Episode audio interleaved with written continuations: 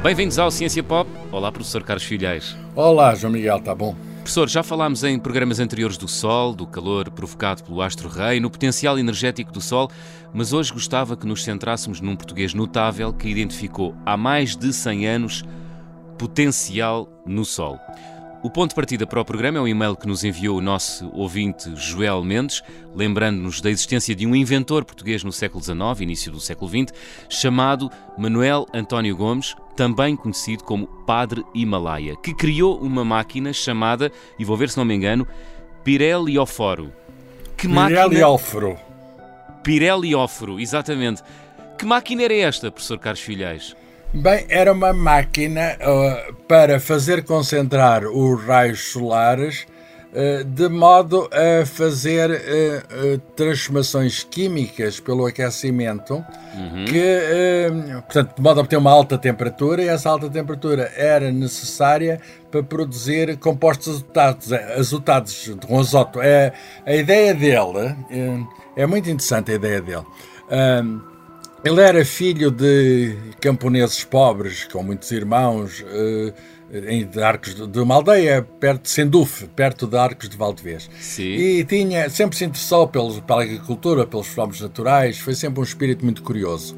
A certa altura, como era costume na época, as pessoas que tinham feito a escola com melhores resultados entrou no seminário e foi ordenado padre. Eh, mas ele teve sempre este espírito científico e tecnológico, foi um, um grande, acima de tudo, foi um, um visionário, um grande inventor.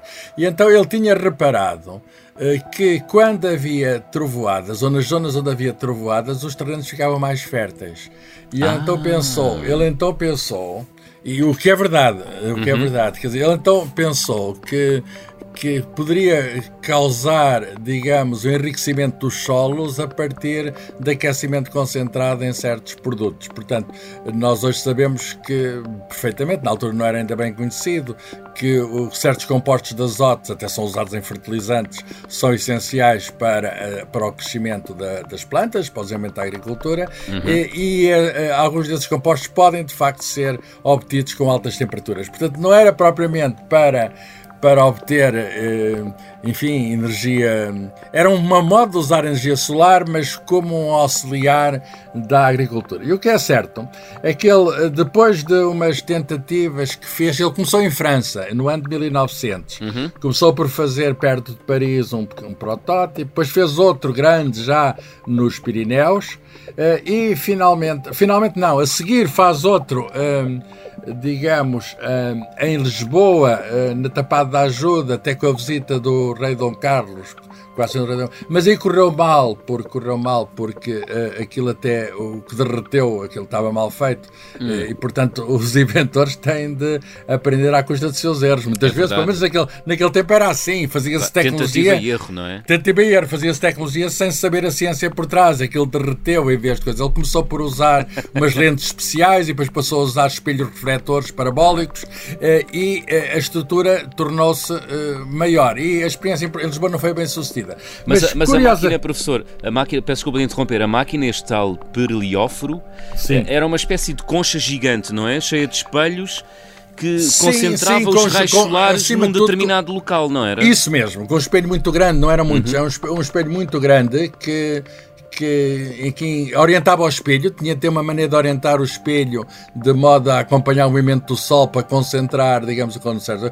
Pirelióforo é uma palavra, digamos, nova, um neologismo, hum. mas é fácil de perceber, é o que traz o fogo do Sol. Ah. Uh, hélio é Sol, foro é fogo e pir, uh, ou pir é fogo, peço que o pir é fogo, hélio é Sol e foro é o que tra é, é trazer trazer, e portanto é o que traz o fogo do sol. E portanto, ele, a máquina era grande, era uma coisa grande. Ele teve êxito com a máquina, um êxito um tanto inesperado, em 1904, eh, numa exposição universal de St. Louis, portanto nos Estados Unidos. Uhum. Estava no tempo em que havia uh, grandes feiras internacionais, tinha havido uma em Paris, aliás, à qual ele tinha assistido em 1900.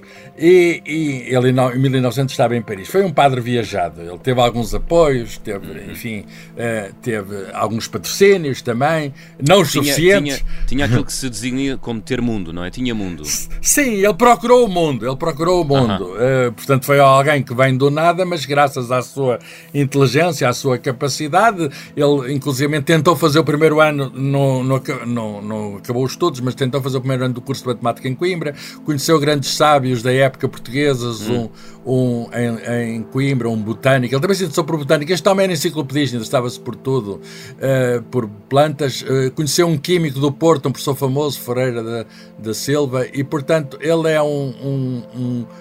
um homem que fazia contactos com facilidade e que tinha sobretudo ideias e procurava concretizar as suas ideias. Então a coroa de glória dele foi montar, é. ele conseguiu montar uma máquina destas com um refletor, um grande refletor de um espelho de 13 metros de altura, veja-se o tamanho da coisa, com uma área refletora de 80 metros quadrados e depois tinha uh, essa grande estrutura metálica tinha lá vários espelhos, portanto uhum. eles conseguiam esse grande, vamos chamar um grande refletor feito de espelhos pequenos ali tudo lá. É como fosse um grande espelho feito em mosaico. Okay. Uh, e isto tudo sobre a estrutura metálica que era móvel, está a ver? Não é nada fácil. Isto exige um trabalho também de, de engenharia, de, de, metalurgia, não é? Para, mas tudo, ele lá conseguiu. Tudo lá conseguiu para fazer... concentrar num só ponto. Uh os, o, o, calor do sol, ele conseguiu temperaturas de mais. De, essa máquina foi revelou-se eficaz e conseguiu, um, conseguiu temperaturas de mais de 3 mil graus Celsius, o que é uma coisa notável. Na altura era só uma demonstração, uh, portanto, tinha lá um cadinho, um cadilho é o sítio onde se fazem reações químicas, uh -huh. e é esse recorde, na, na, altura, foi um recorde, 3.800 graus Celsius, mais precisamente. Isso é e, portanto, não é? Um... Sim, é tanto foi extraordinário, tanto foi extraordinário que recebeu uh, um grande prémio da exposição. Boa. Portanto, eles e, e, e, medalhas, uma de ouro e uma de prata, uh -huh. com um diploma assinado pelo próprio presidente americano, Theodore Roosevelt. E a fama do invento. Aliás, aquilo sobressaía no meio dos pavilhões, aquele tamanho daquela coisa, Imagino. aquilo parecia, parecia uma coisa do outro mundo ali, aquela coisa ali montada é completamente nova. E, e eu, o New York Times, por exemplo, que normalmente não fala de coisas portuguesas, em, em 1904 disse, em grande título, título que o Pierre Liofro era uma maravilha da Feira de São Luís. E a revista Scientific American, que raramente traz coisas sobre Portugal, os portugueses, publicou um artigo a dizer um, um forno uh, que utiliza a, a, energia solar. E, portanto, a, a, comunidade científica americana uh, apercebeu-se da relevância daquilo. Uhum. Uh, ele, inclusivamente, foi convidado a ir a instituições científicas americanas e passou lá os dois anos seguintes. Ele ficou na América, o padre uhum. ficou na América. Mas o que é certo é que era preciso mais investimento, mais dinheiro. Ele nunca conseguiu isso. Por exemplo, a própria máquina foi lá esquecida e roubada, porque ele não tinha dinheiro para mandar desmontar aquilo e montar oh. noutro lugar. E, portanto, aquilo ficou lá esquecido. E, e enfim, eh, eh, foi uma demonstração. Nunca se tornou num instrumento, digamos, que fosse aplicado com, com eficácia e com utilidade. Uhum. Professor, que outras invenções criou este padre Himalaia? Uh, Bem, li, li diga-me diga se estou correto ou não, que inventou uma pólvora sem fumo, uh, curiosamente sim, sim. até batizada como Himalaite. Exatamente, ele, ele inclusive fez uma fábrica depois em Portugal, que era uma uh -huh. companhia, companhia Himalaite, Himalaite com Y, usava-se o y, o y para Himalaia. Já agora, ele chamava-se Padre Himalaia, não é que fosse o nome dele, o Himalaia, Himalaia era uma alcunha. Era. Ele era um homem muito alto, era um homem muito alto, e então ele, ele era Manuel Gomes, não é? Mas toda a gente o conhecia como Padre Himalaia. Padre Himalaia. Uh, sim, é verdade, está bem informado. João Miguel, como sempre, está bem informado. Obrigado. o meu papel então, aqui, então, meu papel aqui é essa pólvora, é uma, uma nova modalidade explosiva que foi testado sim. quer no exército americano, porque ele teve lá dois anos na América, quer depois mais tarde em Portugal, e, eh, onde ele instalou uma fábrica ali para os lados do Seixal uhum. e, ele teve uma casa em, na zona de Lisboa, na da Maia, e portanto foi testado, imagine, eh, na pela artilharia portuguesa, na Escola Prática de Artilharia em Vendas Novas. E, e esse era de facto um novo explosivo que nunca foi usada para coisas pois. bélicas, mas foi usado, digamos, em pedreiras e coisas assim do género, uhum. para minas, etc. Nunca teve também um êxito extraordinário. A verdade é que ele teve várias invenções, mas nunca chegou a ser rico à custa dessas invenções. Patenteou várias coisas, mas ele era um visionário, então está-me a perguntar por outras coisas. Há coisas que ele Isso. nunca concretizou, mas que tinha a ideia, por exemplo, a própria ideia de aproveitar a luz solar, como hoje fazemos nas fotovoltaicas, chamada pilha solar, uhum. na altura chamava-se pilha solar, ele teve a ideia, mas só que é que não teve meios de concretizar isso. Na altura, pois. o fotovoltaico era uma coisa ainda por desenvolver. E outras coisas, já falámos um dia neste programa do, do, de fazer chover, não é? Ele teve também uma ideia de montar uns canhões, disparar contra as nuvens e fazer chover. Não era ainda usar avionetas, mas era uhum. uma maneira de. Era, era uma pessoa muito focada no, nos recursos naturais, não era? E sim, na, sim. Na utilização ele, dos recursos. Ele e no potencial. Sim, ele interessava-se muito por. Uh, melhorar a nossa relação com a natureza. Uhum. Fez, inclusive, uma comunicação à Academia das Ciências de Lisboa sobre melhoramento do sistema hidroelétrico. Começavam já se usavam, digamos, represas, barragens nessa altura, uhum. e, e, para melhorar isso, para a utilização até de energias alternativas como o vento. Hoje temos as, as eólicas, digamos, em força, na altura não era de maneira nenhuma. Até a questão do geyser, de energia, digamos, do interior da Terra, tudo isso está numa memória que ele descreveu. Aproveitando melhor do território, a questão da florestação, de, de, tratar das florestas, tudo isso. E, curiosamente, o estilo de vida dele assemelha-se muito a um estilo de vida moderno que, enfim, que se generalizou em certas, em certas pessoas, Sim. que é, é, ele era vegano, era, bem, vegano, era vegetariano, por dizer mais propriamente, o vegano é uma, é uma forma de vegetarianismo. Era vegetarianismo, também partilhava muita dessa filosofia de relação com a natureza, etc, até no seu e modo de vida, e defendia, corpo, é? exatamente, e defendia, hum. exatamente, e defendia que devíamos na nossa alimentação ter cuidado com a relação com a natureza e, portanto, evitar comer carne o, o máximo possível. E isso bastante, é, muito, é muito curioso. Bastante revolucionário foi, este foi há mais Foi há mais de 100 anos. De qualquer modo, ele não, não, nunca teve muito êxito nas suas atividades. Portanto, foi um, um homem que viveu antes, do seu, antes do tempo das ideias que, das ideias que exprimiu. Uhum. E ele acaba por morrer mais ou menos pobre uh, em Viana do Castelo, voltou para perto da sua terra natal, depois de ter corrido o mundo, porque antes disso foi à Argentina, terá estado uhum. também no Extremo Oriente, portanto, foi um homem do mundo, vindo ali do sítio do Minho, um sítio extraordinário que é Arcos de Valdevez. Uhum. Oh, professor, uh, rapidamente, no e-mail que nos enviou o ouvinte Joel Mendes, uh, o ouvinte dirige-lhe uma pergunta. Devemos apostar na tecnologia solar, uh, na tal que o padre Himalaia criou com o pirelióforo? O, Joel, o Joel Mendes, o ouvinte Joel Mendes, dá o exemplo de uma central termosolar que já existe perto de Sevilha.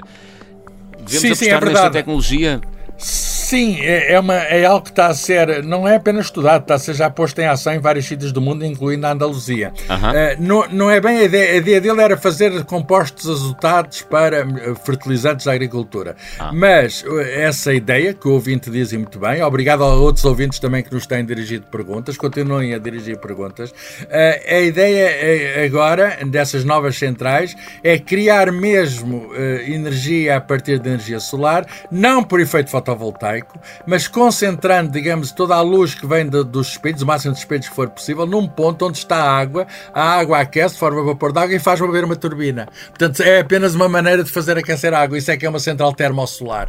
Okay. Uh, e, e, portanto, isso existe, eh, enfim, há uma de 20, há um conjunto delas a ser feitas ali na, perto de Sevilha, uh, 20 megawatts, uma. Hum. Uh, as maiores do mundo não estão em Espanha, as maiores do mundo é, estão na Índia e na China porque tem também bastante insularidade. E sim, se me pergunta se é uma tecnologia a desenvolver, embora naturalmente que tenha as suas limitações, porque aquilo é muito interessante. Está, está aquele painel de antenas, uma espécie de antenas para concentrar a luz, e manda a luz para o cimo de uma torre para o centro de uma torre, onde está, digamos, o foco, eh, aí é que é essa água que depois vai nessa torre fazer todo o ciclo que vai fazer mover os dínamos. Portanto, a, a ideia é engenhosa, está a fazer o seu caminho, eh, não é propriamente uma coisa revolucionária, a ideia é relativamente fácil, mas a questão é a tecnologia se é suficientemente eficaz, se se consegue fazer isto com, de um meio relativamente económico e de modo a proporcionar rendimento.